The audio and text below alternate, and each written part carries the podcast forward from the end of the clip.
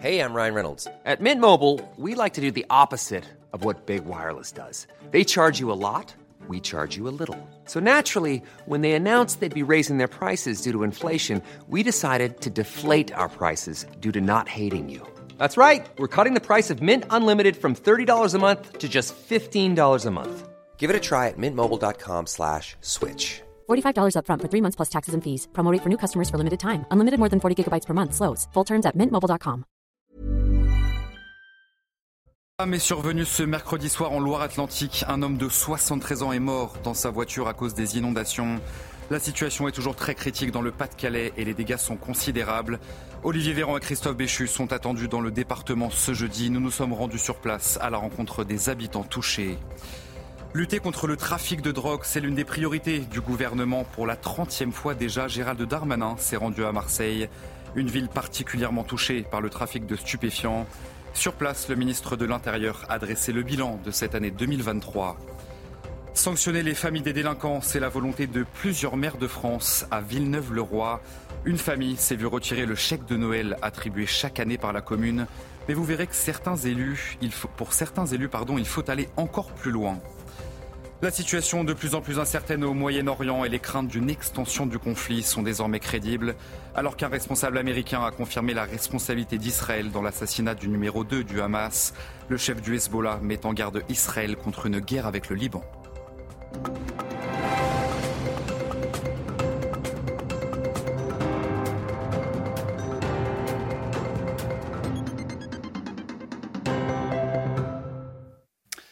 Bonsoir à tous, très heureux de vous retrouver sur CNews pour l'édition de la nuit. Les inondations ont donc provoqué des dégâts matériels mais surtout humains, puisque nous avons appris ce mercredi soir le décès d'un homme de 73 ans en Loire-Atlantique dans le secteur de la commune de Safré.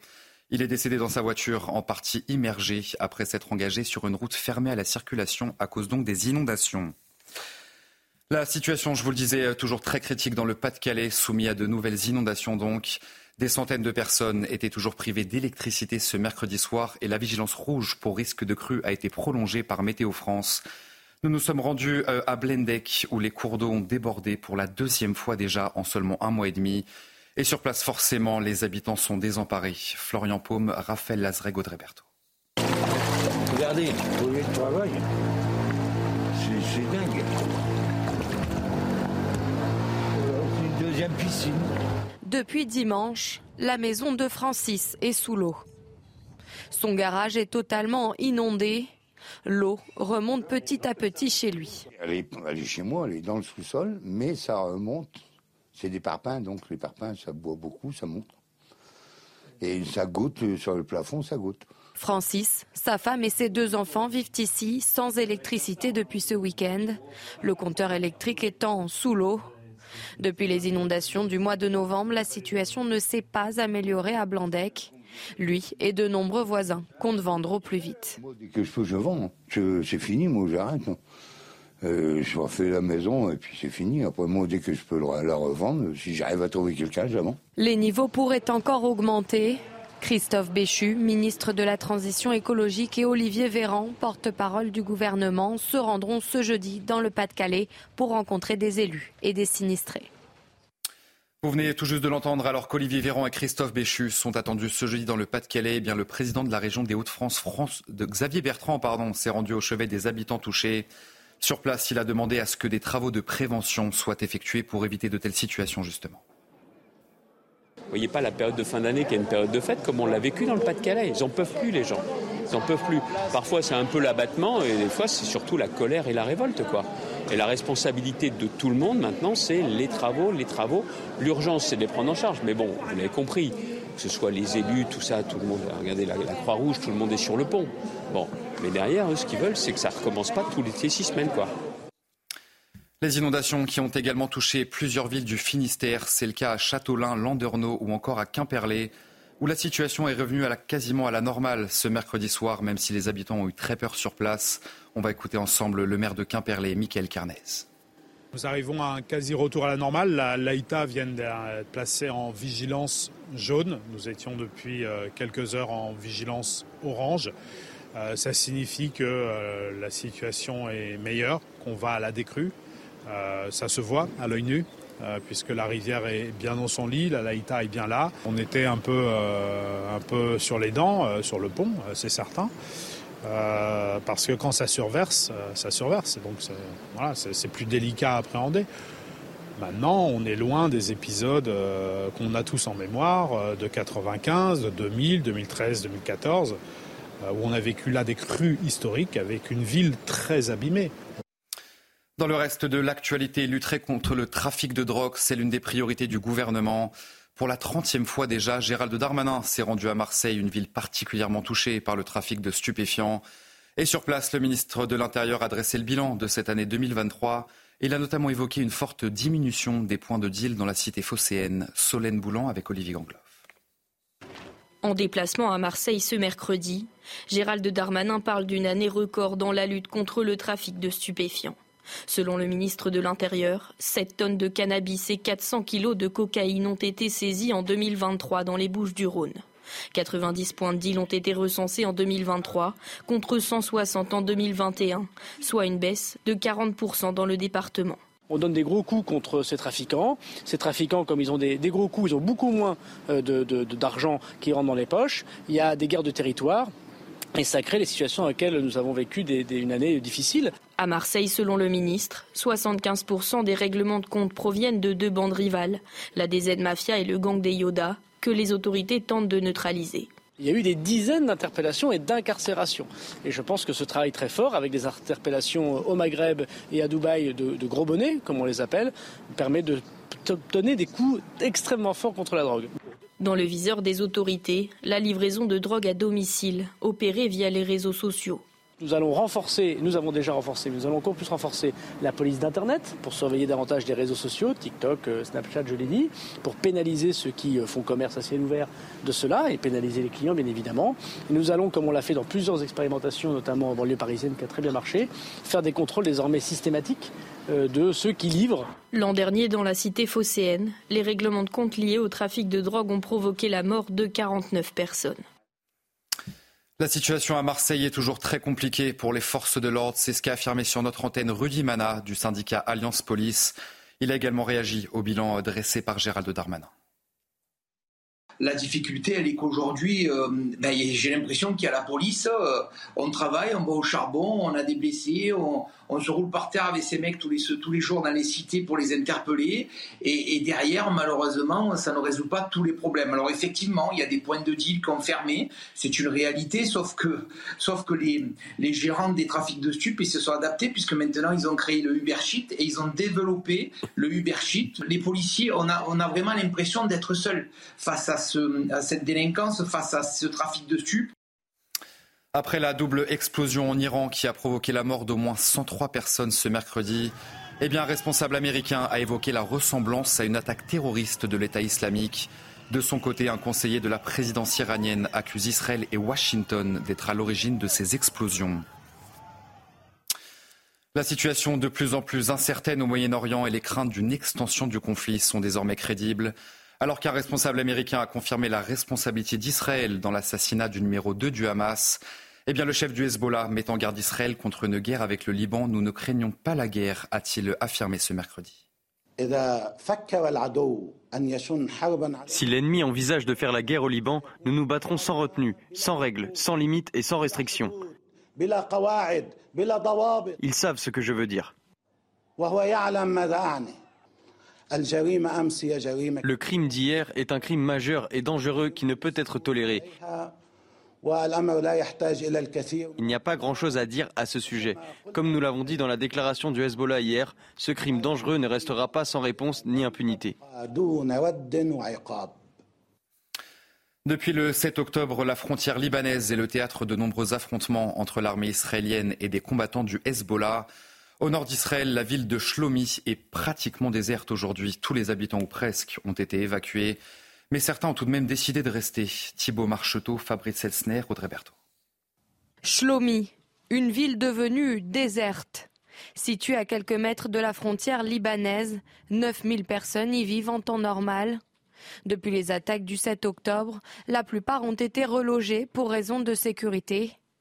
Malgré sa proximité avec le Liban et la neutralisation du numéro 2 du Hamas à Beyrouth, certains habitants ne comptent pas partir. Et alors, je les attends. C'est chez moi ici. Dites-moi d'aller ailleurs. Non, c'est chez moi. Je n'ai pas peur d'une réponse. Qu'est-ce qui pourrait être plus grave que les roquettes que l'on reçoit déjà ici? Ce restaurant est le seul commerce ouvert dans la ville. Fermé depuis le 7 octobre, le propriétaire a pu rouvrir ses portes en mettant un abri anti-roquettes devant l'établissement. Après trois mois, on a pu rouvrir le restaurant de falafel. Et j'avais besoin d'un endroit pour mettre à l'abri tout le monde quand il y a des roquettes. Shlomi et les villes situées à proximité du Liban se préparent à de potentiels combats et une réponse du Hezbollah. Des dizaines de sacs de sable ont été livrés pour protéger la population en cas d'attaque. Le joueur de l'OGC Nice, Youssef Attal, condamné à 8 mois de prison avec sursis et 45 000 euros d'amende pour provocation à la haine à raison de la religion. En plein conflit entre Israël et le Hamas, il avait partagé une vidéo sur Instagram appelant un jour noir pour les Juifs. On va écouter ensemble la réaction de l'avocat du CRIF, maître David Rebibou, satisfait que Youssef Attal ait été reconnu coupable. Ce qui était reproché à M. Attal, c'était effectivement la teneur euh, de ce message, hein, dont il disait qu'il ne l'avait pas vu, mais que personne n'a cru, en tout cas pas le, tribunal ni les parties civiles. Euh, et ce qui était également reproché, c'est qu'il avait permis à tous ses abonnés, qui sont plus de 3 millions, d'avoir accès à ce message de haine. Ce que nous souhaitions, c'est que le joueur soit déclaré coupable parce que, comme tout un chacun, il est responsable de ce qu'il diffuse, de la propagation de la qui a été euh, opérée. Et pour ce qui est de la peine, c'est au parquet de la solliciter. C'est une peine qui est quand même assez conséquente. L'agresseur d'une fillette de 7 ans a été condamné à 18 mois de prison ferme et 12 mois avec sursis. Le 30 décembre dernier, il avait embrassé de force sur la bouche cette petite fille au Trocadéro à Paris. Âgé de 25 ans et de nationalité afghane, il a affirmé ne pas se souvenir des événements car il avait consommé trop d'alcool au moment des faits. On va écouter les précisions de Célia Barotte du service police-justice. Le tribunal de Paris a décidé de condamner à 18 mois de prison ferme et à 12 mois avec sursis cet homme de nationalité euh, afghane et âgé de 25 ans. Après sa détention, il a l'obligation de se faire soigner, notamment au sujet de son addiction à l'alcool et il a l'interdiction d'exercer une activité en lien avec des mineurs pendant trois ans. Il n'a donné aucune explication euh, sur son passage à l'acte car il a déclaré avoir un trou de mémoire sur le déroulé de cette soirée, un trou de mémoire qu'il justifie par un important taux d'alcoolémie. Lorsque le tribunal lui a rappelé les fait qui lui était euh, reproché. Il s'est dit désemparé et très choqué. Mais pour l'avocat des parties civiles, son état d'ivresse n'est pas une circonstance atténuante.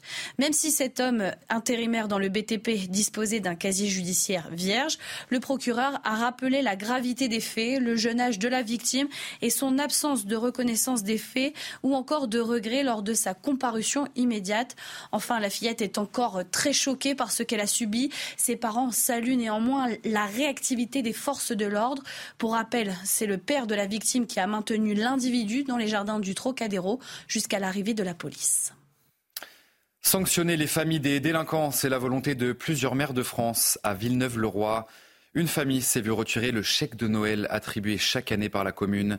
Mais pour le maire de Franconville, il faut aller encore plus loin et expulser les délinquants des logements sociaux. Dounia Tangour, Tony Pitaro. La sanction du maire de Villeneuve-le-Roi, Didier Gonzalez, a fait grand bruit fin décembre pour punir un jeune homme impliqué dans les émeutes de cet été et condamné à 12 mois avec sursis pour avoir dégradé le poste de police.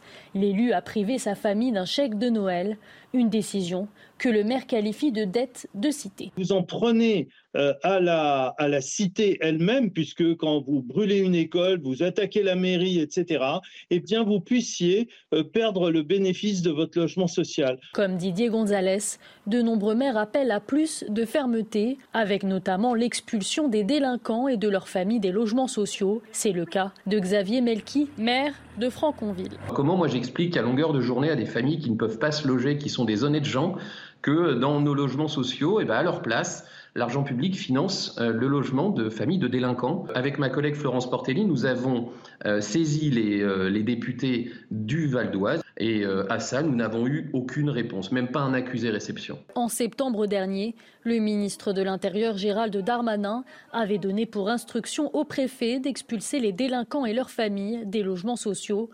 Une mesure ferme, affichée par l'exécutif, qui semble néanmoins très difficile à mettre en place, selon le témoignage de certains élus. Et justement, expulser les familles de délinquants des logements sociaux, c'est une mesure qui n'est pas réalisable, selon le maire de Béziers. Robert Ménard était sur CNews et il a notamment évoqué l'extrême lenteur de la justice. On l'écoute. Alors on a dit au maire, maintenant vous allez foutre dehors en gros les familles dans les logements sociaux. Et moi je préside un organisme de logement social. Les logements sociaux, vous allez les virer ceux qui se comportent mal ou dont les enfants se comportent mal. Mais madame, il faut de telles conditions pour le faire. D'abord il faut un truc, ça, paraît un peu bêtasson de vous dire, il faut par exemple une condamnation définitive.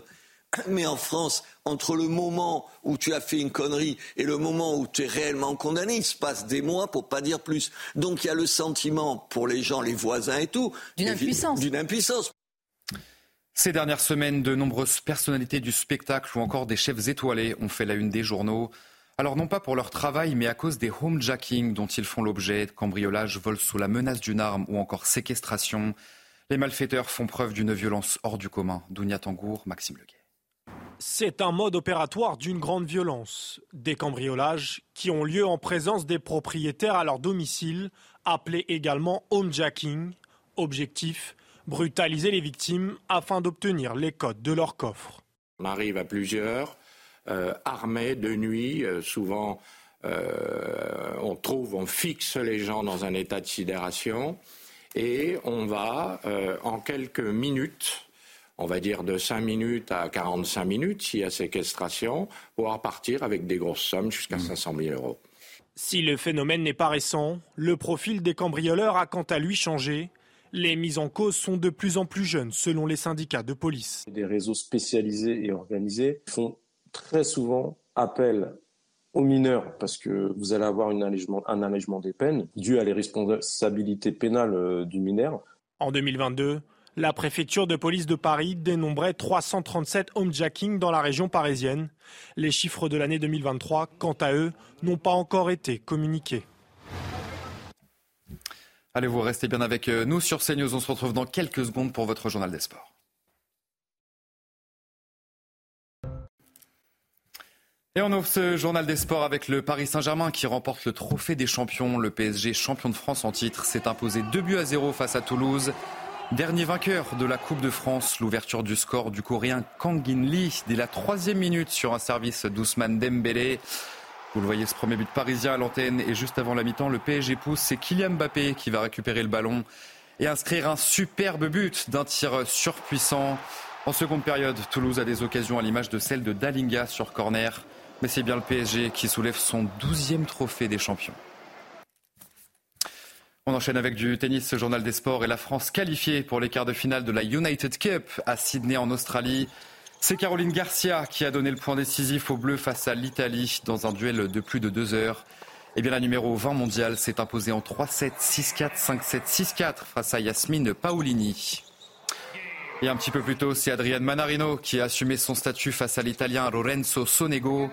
Une victoire en deux petits sets d'Adrian Manarino, 6-4, 6-4, sans concéder la moindre balle de break sur l'ensemble du match. La France sera opposée à la Norvège de Casper Ruud au prochain tour. Ça sera à suivre ce jeudi. La United Cup qui ne verra pas la Serbie dans le dernier carré puisque Novak Djokovic s'est incliné face à Alex Deminor en quart de finale.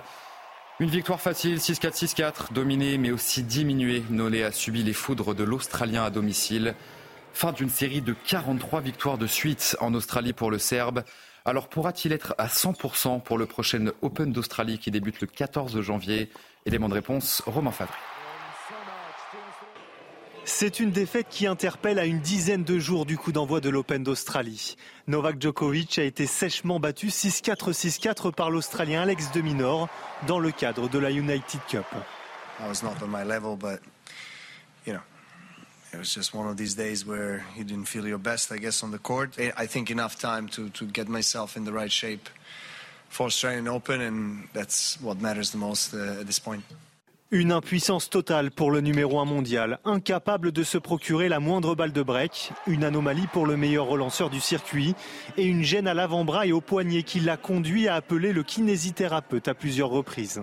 I think I'll be okay, to be honest. Uh, but you know, it did have an, quite an impact. You know, um, particularly in the forehand and serve. But again, I don't want to be spending too much time talking about it uh, and taking away credit uh, of the victory from. Uh, uh, Deminor. I mean, it is what it is for us. I guess we we move on, and for me, um, with my thoughts in Melbourne. L'Open d'Australie, bien sûr, où le Joker est le champion incontesté.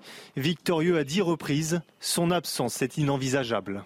Knew that uh, probably not going to be at my 100% um, physically, emotionally, mentally, game-wise.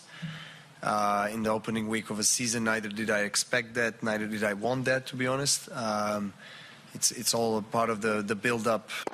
Vite passé à autre chose, c'est le processus de la machine à gagner serbe qui n'a qu'un objectif en tête, remporter son 25e grand chelem à la fin du mois.